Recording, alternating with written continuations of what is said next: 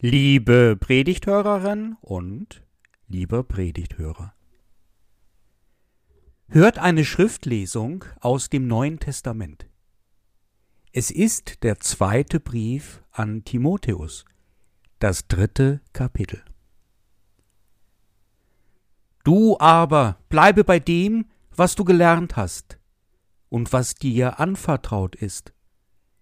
Du weißt ja, von wem du gelernt hast und dass du von Kind auf die Heilige Schrift kennst, die dich unterweisen kann zur Seligkeit durch den Glauben an Christus Jesus. Denn alle Schrift, von Gott eingegeben, ist Nütze zur Lehre, zur Zurechtweisung, zur Besserung, zur Erziehung in der Gerechtigkeit dass der Mensch Gottes vollkommen sei, zu allem guten Werk geschickt. In den meisten Bibelausgaben hat dieser recht kurze Text eine eigene Überschrift, etwa die Bedeutung der Heiligen Schrift oder etwas moderner über die Bibel es geht also um unser Verhältnis zur Heiligen Schrift oder eben zur Bibel. Von dem Apostel Paulus sollen diese Worte stammen. Wir finden sie in einem Brief an seinen Mitarbeiter Timotheus, in einem öffentlichen Brief. Dieser Brief wurde dann auch, wie einige andere Briefe des Apostel Paulus, in den Gemeinden, manchmal sicherlich auch in den Gottesdiensten, vorgelesen. Sie haben den Gemeinden dann geholfen mit ihrem Zuspruch, der Ermahnung und den Erklärungen des Apostels. Der Apostel Paulus blieb ja nie so lange in einer von ihm gegründeten Gemeinde, sondern zog weiter um noch andere Gemeinden zu gründen. Timotheus, sein Mitarbeiter und Vertrauter, mit dem er lange Zeit zusammenarbeitete, blieb gelegentlich länger, um den Apostel zu vertreten oder zwischen den Gemeinden und dem Apostel zu vermitteln. Der zweite Brief an Timotheus steht in einem Zusammenhang zur Gemeinde in Ephesus. Paulus brach auf in Richtung Mazedonien und ließ Timotheus zurück. Diesem schreibt er jetzt, um ihm noch einiges mit auf den Weg zu geben.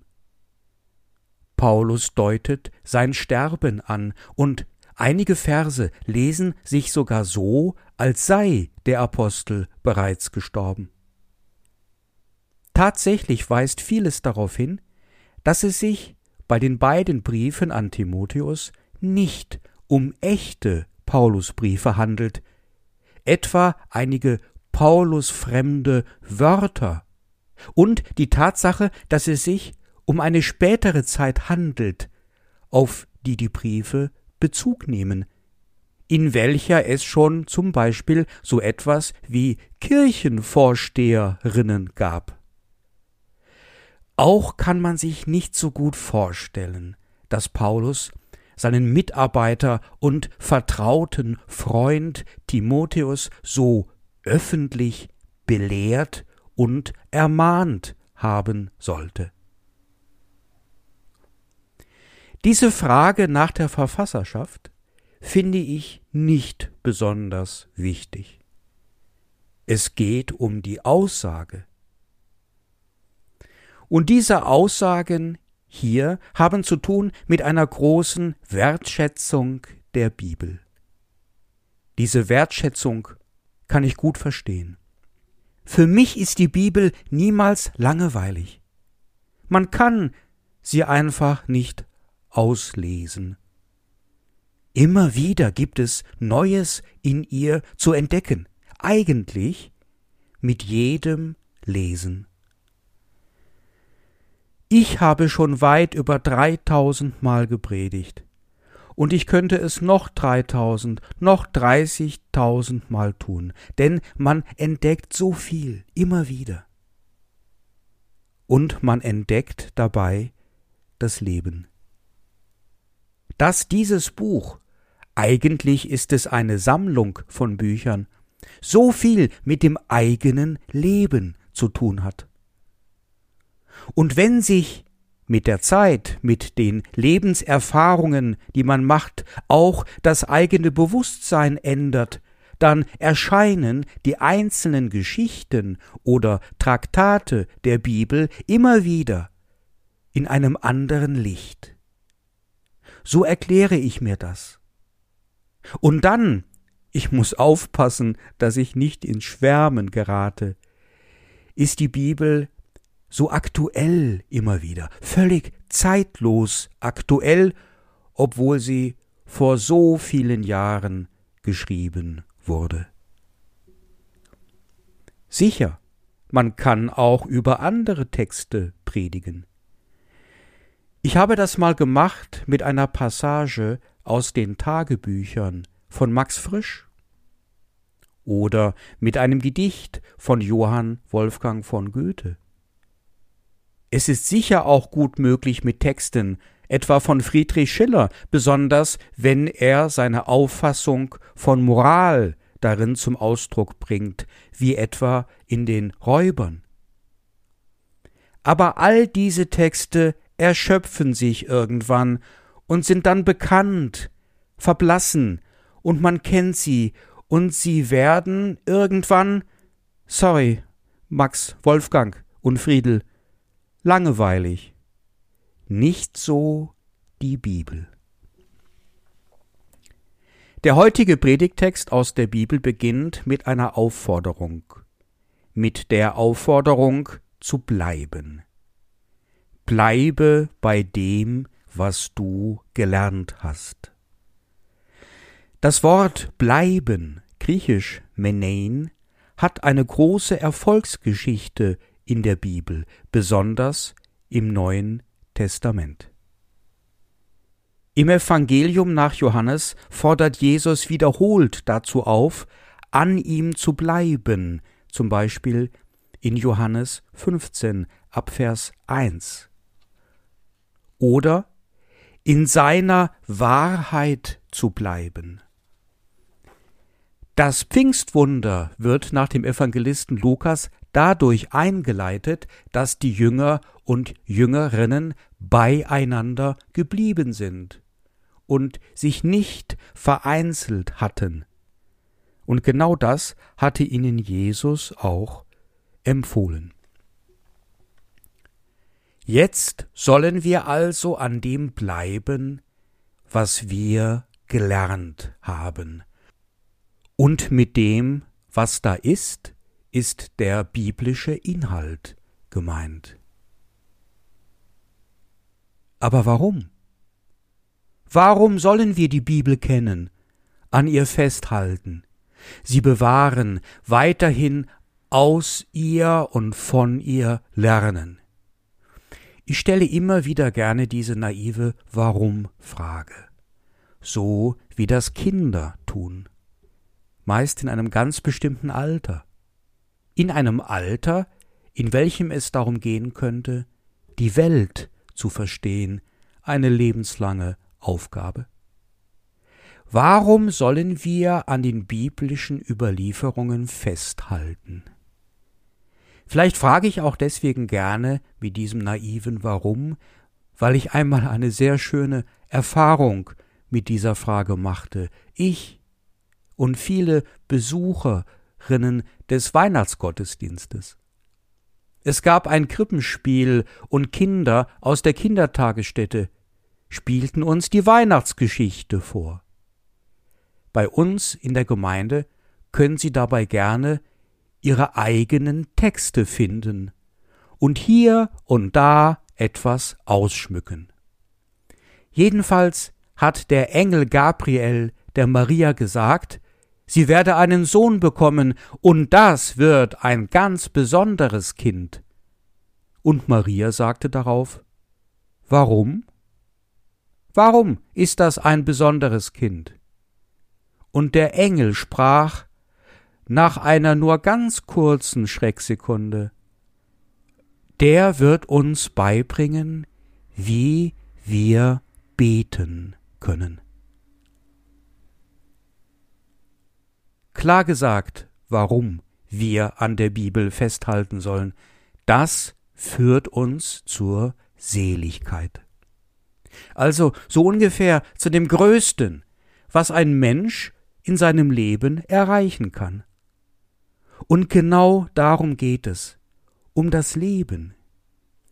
Die Seligkeit wird hier nicht beschrieben als etwas ganz Jenseitiges, Abgehobenes, Fantastisches, sondern als etwas, worum es eigentlich geht im Leben. Da steht sogar in diesem Zusammenhang von der Bibel, dass sie nützlich sei. Nützlich mit Ophelimos, das ist ein ganz profaner Ausdruck. Nützlich sei so wie ein Eierkocher oder ein paar Handschuhe im Winter oder das neue Smartphone. Es geht also in der Bibel um beides um Gott und um das Leben. Oder, etwas anders formuliert, darum, dass du mit Hilfe der Bibel erkennst, worum es wirklich geht im Leben und selbst diesem Ideal nachstrebst und dieser Wahrheit immer ähnlicher wirst. Seligkeit dieser hochgeistliche Begriff schützt auch davor, das Leben selbst als den eigentlichen Sinn anzusehen. Hier muss noch einmal differenziert werden. Seligkeit besitzt einen Transzendenzbezug. Es geht um mehr als Fressen und Saufen oder was ich anziehen kann für tolle Kleider. Es geht um Gottes Gerechtigkeit. Worauf Jesus hinweist im Matthäusevangelium Kapitel 6. Und die große Frage des Menschen im Mittelalter, wie bekomme ich mein Seelenheil, gilt auch heute noch.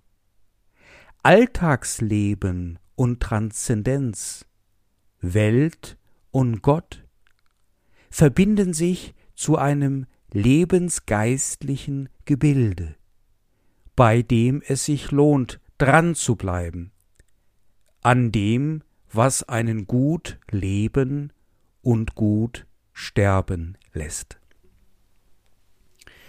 Und es gibt sogar ein Substantiv, mit dem der Verfasser des Timotheusbriefes solch ein Leben beschreibt. Das ist ein Gottesmensch, der so lebt. Beides kommt zusammen, das Transzendente und das Immanente. Dazu ein Beispiel. Das Gleichnis vom verlorenen Sohn.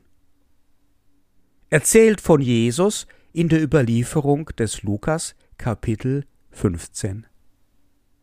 Ein junger Mann hat keinen Bock mehr, bei seinem Vater und Bruder weiterhin tagtäglich zu schuften, sondern möchte lieber mal losziehen mit seinen Kumpels und einen draufmachen, sein Glück suchen und das Leben ganz einfach nur mal genießen, sich die Sonne auf den Pelz scheinen lassen, wie es so schön heißt. Der Vater gibt ihm sein Erbe. Und der Sohn bringt es durch mit allen möglichen und unmöglichen Vergnügungen, bis es aufgebraucht ist. Dann geht er aber in sich und bereut sein Tun, sieht seine Fehler ein und kommt auf eine Idee. Ich gehe wieder heim zu Vater und Bruder und bitte den Alten um Entschuldigung und arbeite wieder bei ihm. Wenn es sein muss, dann eben auch als sein Knecht, die hat er auch gut behandelt. Gesagt, getan, und wir wissen, wie es weitergeht, weil wir es ja doch kennen von Kind auf. Der Vater freut sich riesig, als er seinen Sohn, den Heimkehrer, in Lumpen wiedersieht, und verzeiht ihm alles, nimmt ihn in die Arme, macht sogar ein großes Fest für ihn, und von Arbeit ist erstmal gar keine Rede. Wir arbeiten nun im Konfirmandenunterricht die Elemente heraus. Die Jugendlichen entdecken hier so etwas wie willkommene Lebenslust, fehlerhaftes Übertreiben, kluge Einsicht und Selbstkritik und ein überraschendes Ende, ein ganz überraschendes Verzeihen. Und dies versuchen wir dann in den Lebenswelten von heute wiederzufinden. Und siehe da, es funktioniert, und schnell fallen einem Geschichten ein, die beobachteten und die selbst durchlebten. Und ja, Fehler dürfen gemacht werden, gerade von jungen Menschen. Möglichst sollten sie doch eingesehen werden, und dann, nur dann, gibt es auch einen gnädigen Gott, wenn auch keine gnädige Lehrerin oder keinen gnädigen Freund oder Vater, aber immer einen gnädigen Gott. Dies zu erkennen, kann für einen jungen Menschen wichtig sein, ein Stück Seligkeit, mit der unterm Arm man hineingehen kann, weitergehen kann hinein in das Leben. Eine Sache gibt es in dem heutigen biblischen Text zur Predigt, die mir besonders gut gefällt. Es ist wieder einmal etwas Neues, etwas, das mir vorher noch nie so aufgefallen war und ich erkannt habe. Der Verfasser des zweiten Briefes an Timotheus hebt etwas hervor, was uns allen ganz wichtig ist. Die Bedeutung von anderen Menschen für unser Festhalten, Menein, an der heiligen Schrift, für unser Bleiben an der Bibel. Du weißt ja, von wem du gelernt hast. So? Weiß er das? Weiß ich das? Und was ist mit dir? Was ist denn hier gemeint? Will hier der Apostel Paulus oder ein anderer Autor auf sich selbst hinweisen oder auf eine Freundin von Timotheus, welche ihm zum ersten Mal etwas von Jesus erzählt hat? Er spricht von dem Kind. Von Kind auf kennst du doch die Heilige Schrift. Ja, das muss es sein, ein zwischenmenschliches Ereignis, denn da ist es doch ganz deutlich, ein Kind braucht jemanden, der es ihm erzählt. Und schon wieder wird uns das Kind zum Vorbild, auch das ganz junge Kind, wie an einigen Stellen in der Bibel. Das Kind ist darauf angewiesen, dass die Beziehung zählt, dass ich und du, wie Martin Buber schreibt, die Vermittlung von geistlichen Dingen durch einen anderen Menschen. Und diese Vermittlung diesen anderen Menschen brauchen wir alle. Wie dichtet der Liedermacher Hermann van Ween so schön Alles, was ich hab, hab ich durch einen andern. Und alles, was ich bin, bin ich durch einen andern. Alles, was ich hab, ist mein Name nur und den hab ich durch einen andern. Eltern legen ihren Kindern ein Samkorn der Liebe in die Herzen, wenn sie beim Zubettgehen kleine Geschichten aus der Bibel zu erzählen wissen. Zum Beispiel, wie Jesus einmal ein Schäfchen, was sich von der Herde verirrt hatte, so lange sucht, bis er es endlich fand, und dann freut er sich so sehr darüber, dass er es auf seine Schultern zurücktrug zu den anderen, und das Schäfchen konnte einmal alles von oben ansehen. Und mit dem Hören der Geschichte wächst der Eindruck in dem Kind, dass Mama und Papa genauso wie die guten Hirten auf es aufpassen und womöglich sogar der liebe Gott.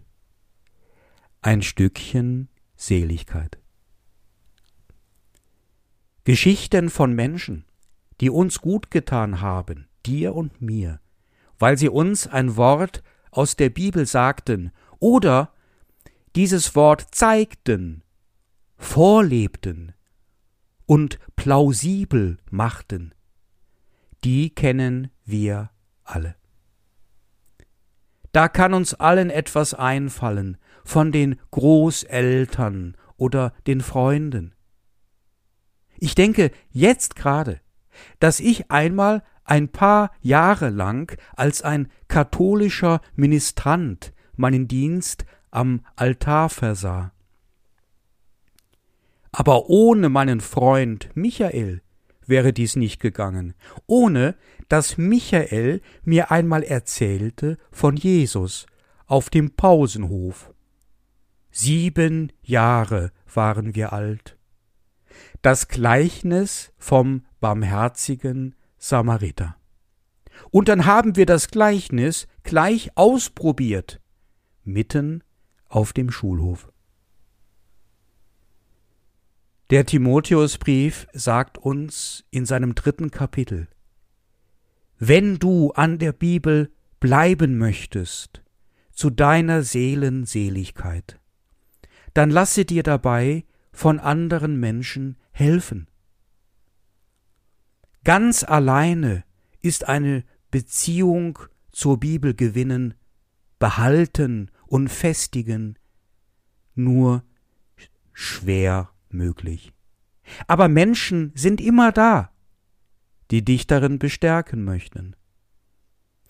Und wenn es nicht die altvertrauten, geliebten Menschen in der eigenen Familie sind, dann komm, mach dich auf und schließ dich einer christlichen Gemeinschaft an. Die Kirchengemeinde ist nicht ferne.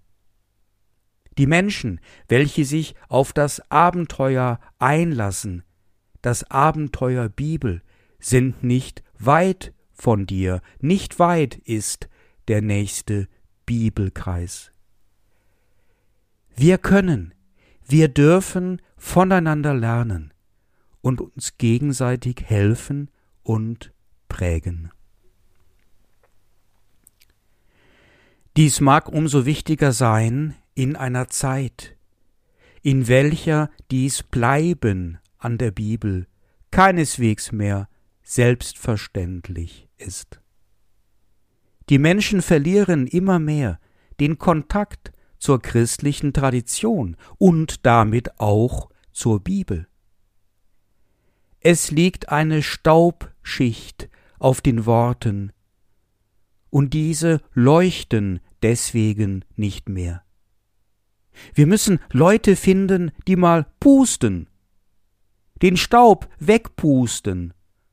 Und damit in Erinnerung rufen, was uns gut tut, was wir wirklich brauchen, um ein gutes Leben zu haben. Mehr als das um die Seligkeit für unsere Seelen zu erfahren. Um, so drückt es der Timotheusbrief aus, ein Gottmensch zu werden. Und er meint damit keineswegs ein Heiliger zu werden, ein Übermensch, ein frommer, weltferner, nein. Er meint damit ganz einfach einen, der sich an die Bibel hält. Und siehe, der Frieden Gottes, welcher höher ist als alle menschliche Vernunft, er bewahrt unsere Herzen und Sinne in Jesus Christus. Amen.